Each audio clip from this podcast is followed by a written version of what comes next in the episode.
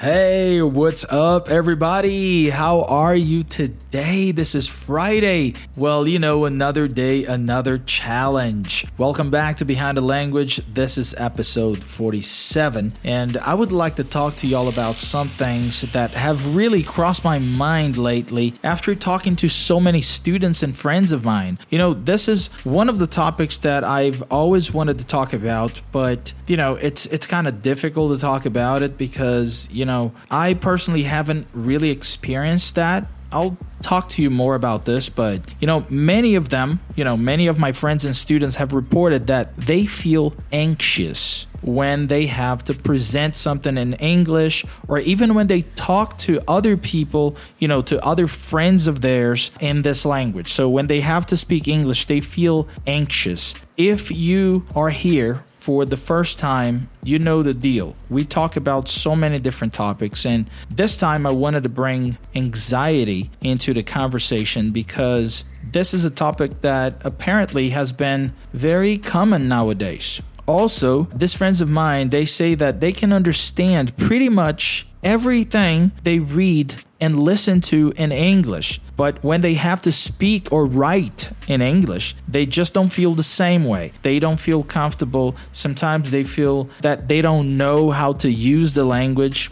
Does it also happen to you? Have you ever felt anxious or afraid? Or have you ever felt stuck whenever you have to activate your English through, I don't know, speaking or writing or both? Well, if this has ever happened to you, I just want to let you know that you're not alone. Okay, this happens to actually a lot of people. You know, uh, right now I have over 40 students, and you know, some of them are private students, some of them are in the groups that I have, and many of them have reported the same exact thing to me. Rodrigo, I would like to have classes with you because I feel that you speak comfortably. When you have to speak English, you do not really have a problem to express yourself. And I would like to speak with confidence. I would like to feel more comfortable with the language. I don't want to feel anxious when I have to speak it, or I don't want to feel anxious when I have to write an email, when I have to, you know, communicate with others.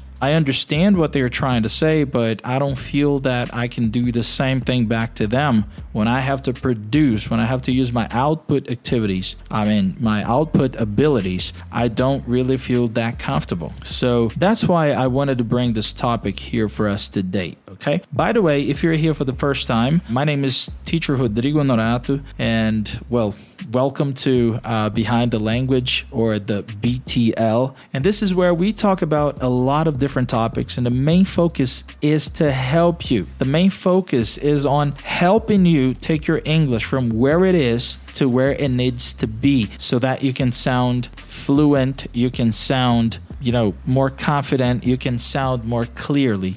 With that being said, I'd like to share this episode with you, and I would like you to share this episode with your friends. You know, those friends that really need to know that there's someone here thinking about their difficulties. You know, there's a person here trying his best to help them move out of the sentiment through these conversations we have here on BTL. So, this topic has really made me think. You know, I don't know if you've seen the other episodes, if you have listened to the other episodes, but usually I sound super excited in here when I talk about movies and music, you know, when I talk about my favorite artists, TV shows, and stuff. But this topic here has made me think so much about who am I as a teacher? Who am I as a person? It's crazy sometimes because as an English teacher, I develop different conversations with my students. So I have to talk about different topics. They usually share their lives with me. They share, you know, their fears, they share their experiences, dreams, goals, what they want to do. So I feel very responsible when I'm talking to my students, and I have to take them into consideration at all times when I'm preparing the classes, when I'm preparing materials for them. So, this topic will be a little bit more serious than the other topics that we've had. But I'm sure this is going to be very important for so many of us. So I would like you to follow me also on my Instagram. So be sure to follow me on my profile at teacher.rodrigo with the age in the middle and check out the pictures, the videos. You know, there's some interesting reels. You can check the stories. You know, I'm always coming out with some stories and there's always something new to learn. Do not take learning for granted. Don't. There's always something new to learn. And you know, if you go there, you'll see that there's always something you already know, but you need to review. Also, you should definitely follow our amazing team of English teachers at English in Brazil. So just go there, back to Instagram at English in Brazil, so that you can see all of us in action in different styles. So there are different teachers teaching different things in different ways. Now we're ready to go. In this episode of BTL, we will talk about this feeling that many of us have experienced the feeling of a heavy burden on your chest that feeling of anxiety, that feeling of breathlessness, and you know, that feeling that everything will go wrong. You know, it doesn't matter how much you've prepared yourself, but oh my God, this thing will go wrong. So, this happens to a lot of people. So, without further ado, let's get down to business and talk about what seems to be the 21st century most common problem. We're going to talk about anxiety.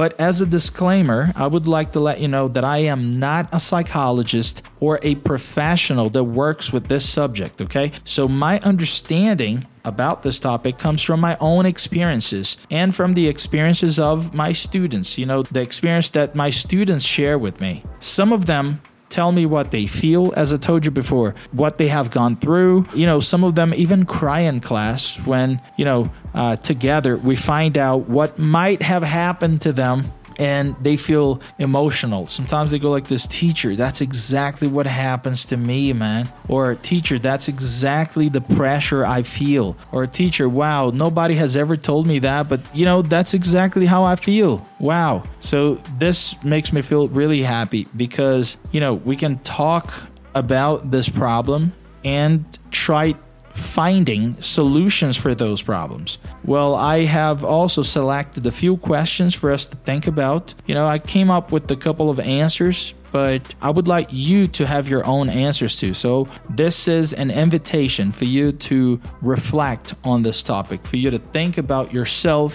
think about solutions, and well, having 24 hours a day should be enough, right? I mean, think about it. Every day, you wake up, I don't know what time you wake up. I wake up at 5:10 in the morning every single day. So, that's very early. And sometimes I brush my teeth, wash my face, I go to the restroom, I do what I got to do. You know what I'm talking about. And then right after that, I go to the gym. So I work out, I do what I have to do. So 24 hours should definitely be enough but sometimes it feels like it's not sufficient. You know, many people go like this, "Oh my god, man, my days are so rushy and I'm very busy all the time." But is it okay to feel like that? Uh, you know, uh, it is not okay for me. You know, I want to have my time. I want to take my time. I want to wake up early in the morning, have breakfast, you know, go to the gym, work out, come back, have enough time for me to take a shower, prepare my computer for my first class, and then after this first class, I want to take a little break in between classes, you know. But many people do not have this time. But the question is, why does teacher Rodrigo have this time and I don't? What does teacher Rodrigo do that I should be doing? And the same thing is my question to other people when I see, like, man, how come he has so much time to relax and I don't because I have to teach classes all day long. So when I start observing people around me, I can see what I can do to make my life better. So I usually look at a a lot of people around me and I look up to them. So I try to copy what they do when I find it to be the best way or successful way. So, is it okay to feel like that? Is it okay to feel anxious? Is it okay to feel like your day is just too fast or, you know, 24 hours is not enough? Personally, as I said before, I don't think so. So try not thinking too much about the past or the future, you know, for that matter. Once I've heard Ana Beatriz say that, you know, when you think too much about the past, when you have, you know, too much about the past in your life, that sounds like depression. And when you have too much future in your life, that sounds like anxiety. So be aware your feet are. Think about it. Be where your feet are. Your feet are here in the present. If you are here, stay here. Do not travel back in time. Don't let your mind wander around, you know, visiting either the past too much or the future the future too much because, you know, you might get crazy. It's like the past cannot be touched again or changed. You know, you can't touch the past. You can't change the past anymore. And the future is not promised. You don't even know if you're going to be here. You know what I'm saying? So, what does that mean? It means that we never know what's actually going to happen. We don't know about tomorrow. So, be where your feet are. How does this actually affect your English learning process though? Think about it. Many of my students, they think about their English in the future. They always come up with something like this. Oh, teacher, I would love to be fluent, man. I would like to, you know, listen to music, watch my favorite movies and videos and stuff. And I want to understand, man. I want to go to Disney World and I want to understand the jokes. When Mickey comes, you know, talk or when Grinch, you know, is cracking jokes, I want to understand everything. So you're always thinking about what will happen in the future. But this future is not where your feet are. Your feet are here in the present. So, what can you do in the present? So, how does this feeling, this anxiety, actually affect your English learning process. So I've selected five questions in here for us to check out. And the question number one is How does anxiety impact language fluency and communication skills in English learners? Once again, how does anxiety impact language fluency and communication skills in English learners? So, if you are an English learner, this goes for you. Think about it. So, you are trying to become a fluent English speaker, you're trying to develop your communication skills in English, and you are anxious. So, does that really affect fluency and communication? Usually students get really frustrated because they they only set long-term goals as i told you before. So i want to be fluent i want to understand everything when i listen to music or watch my favorite shows. I want to speak like a native. You know a lot of people talk about this oh i want to speak like the americans. I want to speak like the british. You know i want to have an amazing accent that whenever i open my mouth People will think I was actually born and raised in an English speaking country. So you have goals, they are achievable. They are achievable, okay? I think that you can be fluent, definitely. I'm a fluent speaker now. And pretty much I understand almost everything when I listen to music or watch, you know, my favorite TV shows. And Sometimes I sound like a native, sometimes I don't because I am Brazilian. I do have a Brazilian accent. So they are achievable goals. Sometimes it's going to take you a long time to do it, sometimes it's going to be just very fast. But you have to understand that it's not going to happen overnight and it takes a lot of practice. So, endurance dedication and hard work have to take place in this process. You know, when you say, I want to be fluent, I totally understand and I support that idea. But believe me, it's not going to happen overnight. Okay. The internet is awash with fake professionals telling you that you don't need to work hard anymore. You know, no grammar, learn while sleeping, only 20 minutes a day, no books, no classes, no boring exercises. Just come have classes with me, and you're going to be fluent in no more than three months. You know, all this crazy thing. But here's my question When was the last time you learned something and you mastered it? To the point of excellence without hard work, dedication, and a lot of practice. Think about your profession. You might be an engineer, a doctor, you might be the CTO of a company, you know, the chief technology officer.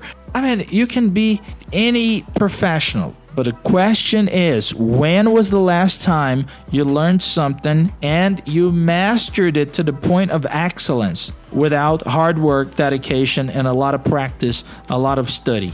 I'm sure your answer is never. You cannot be an engineer in three months, you cannot be a doctor in five years. You cannot be a teacher just because you traveled to the United States and you came back and now you speak the language. That does not make you an excellent professional. That does not make you a great English speaker if you just studied three months. The language is too big. You know what I'm saying? And, well, you will never finish learning a language. So that would be pretty much what my answer is. So if you are very anxious, you want things to happen right now. So you want to be fluent right now. You want to have that communication skill of speaking or of listening, like at a very high level right now. It's not going to happen right now. So don't be anxious. Be where your feet are. Work. Dedicate yourself. Be part of the process. You are a work in progress. So, question number two What strategies can individuals with anxiety employ to overcome speaking challenges and build confidence in English speaking environments? Well, okay, so when I saw this question here, when I selected this one here, I was just like, okay, well, think about strategies that, you know, individuals with anxiety can uh, use, can employ to overcome speaking challenges. Many of my students who are anxious, they try to speak too fast, and that causes, you know, more anxiety and it causes them to pronounce words in a way that is not really the best way. So, first off, you need to have perseverance, okay? I mean, you need to continue. This is something that you should focus on. Even though the results that you're expecting are not going to come tomorrow, you have to understand that it will be here one day and you need to have perseverance. And you should never, ever, ever take small victories for granted. So, this is one of my strategies. Don't take small victories for granted. You know, you have to celebrate every single development of yours. You know, don't think too much about what you want your English to become like five years from now. Think about it now. Look what you've learned. Look what you've just learned. You know, a new verb. You just learned a new verb today. Let's say that you you learned how to say awash with, which means there are many of it. The internet is awash with fake teachers telling you that you don't have to work hard anymore. So you just learned it, use it. Simple as that. You know, so look, you you have just learned how to pronounce this or how to pronounce that. You've learned how to say something new in English. Practice it some more. Look, you have just read a child's book in English. Wow, Lots of people might look at you like this out, but this is a child's book. I say, yeah, but this is a child's book in a different language. Celebrate it. This is progress. Every progress is progress. It doesn't matter if you take a long step or a short step, you are taking a step forward. So make sure you celebrate and recognize your endurance and the small victories. Another thing that I like to use with my students is understand you are, as I said before, a work in progress. Don't set very long term goals if you are too anxious. You know, like when you're going to the gym, you go to the gym every day. You want to go to the gym every day, and then you go to the gym and you post on your Instagram two out of 366 days because 2024 is a leap year. Man, at 366 days, oh man, that's a very long time. So do it weekly. You know what I'm saying? Set short term goals. You know, something you will accomplish on a weekly basis. Okay, during this week, I went to go to the gym five times. And if you went to the gym, like today is uh, Friday. So I went to the gym on Monday, Tuesday, Wednesday, Thursday, and Friday. Wow, this is five out of five. I accomplished my weekly basis plan. You know what I'm saying? So something that is very achievable right now. Instead of setting long term goals, set short term goals. It's going to help you with your anxiety. Something like, I will learn how to sing this song this week. You know, a song that you've been listening to for a while and you really want to learn. Go there, work on it this week, learn it. Or something small too, that you can celebrate. Like, I'll listen to a podcast and take notes of sentences that caught my attention. You know, this is something that I really like to do. You listen to it and you take some notes. Or I will write about my last vacation using the verbs in the past. You know, you're studying the verbs in the past and you start writing something about your last vacation using those verbs. You know, you need to have something that you can see how far you've come. But when you set long term goals, I, want to be fluent. I want to speak like a native. These goals are so far sometimes that you forget to see the process. You forget to see your small victories and you start not celebrating those small victories, which makes your anxiety much more, you know, likely to happen, likely to come. So you're going to feel anxious because, oh my God, I really want to be fluent, but oh, it never seems like I'm getting there. So celebrate your small victories today. You know what I'm saying? So, uh, you know, that will help you see that you're moving, that you're making moves to become a better version of yourself. And before you know it, you will be where you never imagined you'd be. You know, so don't go there just yet, though. You know, don't go to the future right now. Be where your feet are. This is what I would have to say about this topic. That leads me to question number three. Are there specific linguistic aspects or pronunciation difficulties that individuals with anxiety commonly struggle with when speaking English? Yes. There are a few aspects I've noticed in my students. You know, one of them is the regular verbs in the past. You know, sometimes they want to speak fast and they forget some rules of pronunciation. For example, instead of saying noticed or noticed, they say noticed, noticed. You know, speaking with the E sound at the end. And it's just because they want to speak very fast and they forget that this E will not be pronounced. You know what I'm saying? Also, they have problems with the TH sounds and with some other words like uh, girl, world, swirl. You know, the RL words. Complicated. I know they are. But you know, they try to speak too fast and they mispronounce these words. Also, because they feel anxious, they tend to speak too fast and blend words together. But they blend these words together in a way that it's difficult to understand what they're saying. So, you know, try to slow down. Be where your feet are. You're here. Don't rush to the end of the sentence. Don't rush to the future. Try pronouncing everything and keep your rhythm. You know, make sure you breathe in and breathe out while you're speaking. You know, don't try to go to the end of the sentence too fast. No, stay here. Pronounce the words. Fully pronounce the words. But, you know, this is the topic that I really want to share so much with you, right? But if you want to know more about pronunciation, Of course, I'll leave a link in the description of this episode for you to check the Pronunciation Masters, which is the pronunciation course that Carina Fragoso and I have put together for you. You might feel like, oh, my English is good, but I haven't really developed the way I'm speaking. So I would like to speak better. I would like to sound better. So you'll have a chance to improve not only the sounds of vowels or, you know, the sounds of consonants, but also your rhythm, your intonation, your connected speech. So instead of blending the words together in a way that it's going to be difficult for people to understand you, you will learn how to speak faster by connecting the words in a way that is commonly used in English. So if you want to know more about it, click on the link and go check it out. You're going to like it.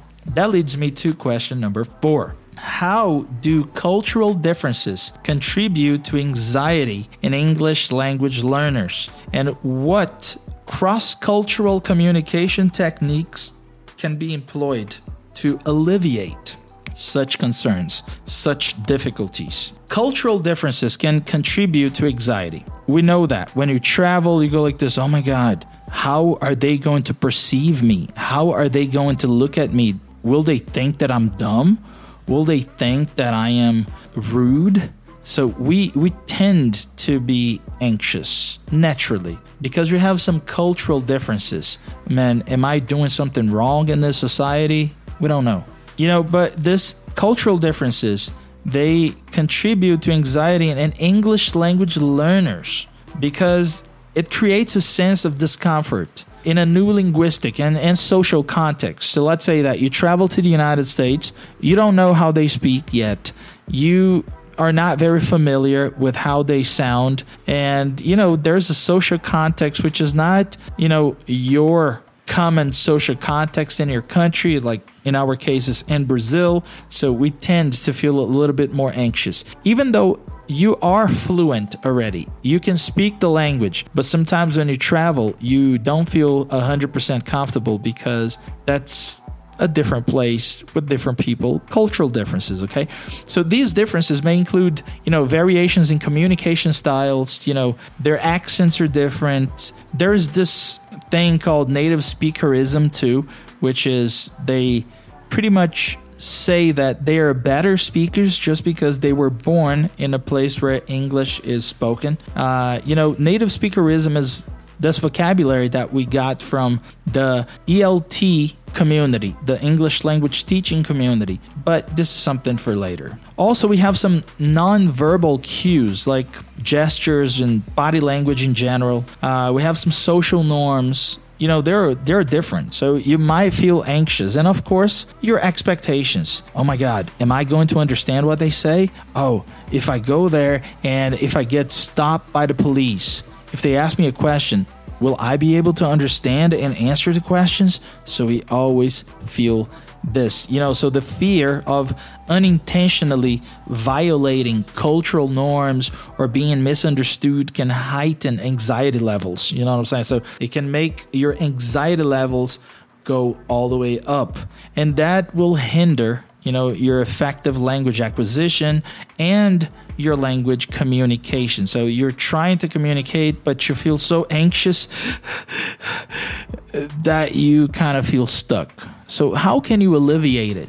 You know, there are a few things that I, I like to talk to my students about. Personally, I think you should learn about cultural awareness. You know, this can include education about cultural nuances, etiquette, and also communication styles in the country you're visiting. You know, this will help you navigate the diverse social environments more confidently. You will feel more ready for that. So, knowing what to expect might help you stay more focused. So, that's why I like to prepare my students before the situations. So, don't think too much about the future. Think about it, but get ready for it. But remember that did not happen yet.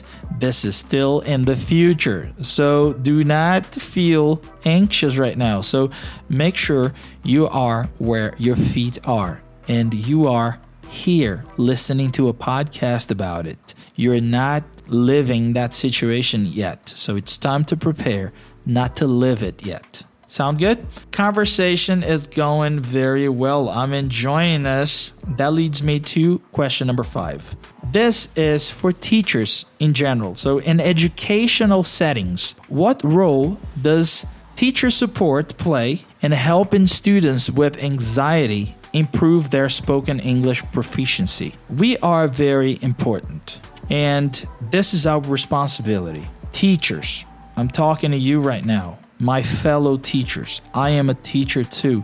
Somebody talked to me about this before. That's why I'm here talking to you about this. So, teachers, make sure you let your students know they are improving. Let them know that. Do not hold the feedback to yourself. Give them the chance to know that they're improving and let them know that those mistakes they have made are history now. They do not happen anymore. They're in the past. So visit the past to learn something. But don't visit the past to cry over spilt milk. It's not going to come back. It's from now on. So a teacher like you and me have the power. We have the power to change people's lives both ways, okay? You can change people's lives to worse or to better. This is our responsibility. So, our responsibility is huge. So, have conversations with your students, expose them to different material, you know, to a variety of texts, a variety of songs, series, movies, you know, a variety of interviews, and so on. You have loads of material out there.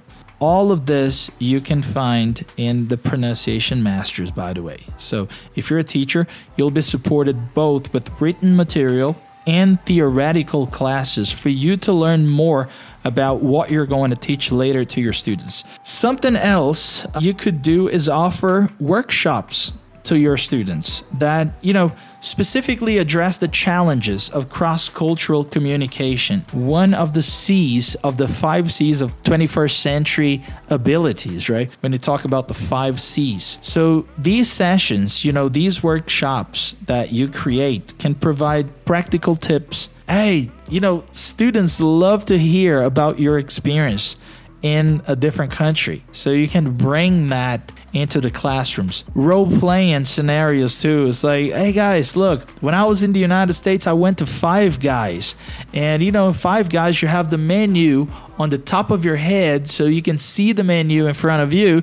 So let's say that, well, I am the person who works at Five Guys and you are the client, the customer coming in, and you would like to order and then you role play it and that's going to be super nice. So when the person have the chance to live that experience you know it's going to be easier. The person will not feel anxious at that time because you have practiced that before. And of course real life examples to help students understand and adapt to different cultural expectations. This will help me you know deal much better. This will help me as a teacher. This will help them deal much better with what they will have to do because they've practiced a lot before. So here is the last questions. Are you an anxious person? Have you been struggling with anxiety? If so, I really do hope you find a professional that can help you deal with it. I want you to experience something different than being worried about what's in the future. Be where your feet are. The past is already gone. The future does not exist. All you have is the present. I'm happy you've been here with me all this time. Thank you so much. So, apparently, we're coming to the end of another episode of Behind the Language, your dose of English and culture. So, make sure you follow me at teacher.rodrigo Norato and also at English in Brazil. I'm teacher Rodrigo Norato from English in Brazil. Thank you very much for being here with us. I'll see you soon.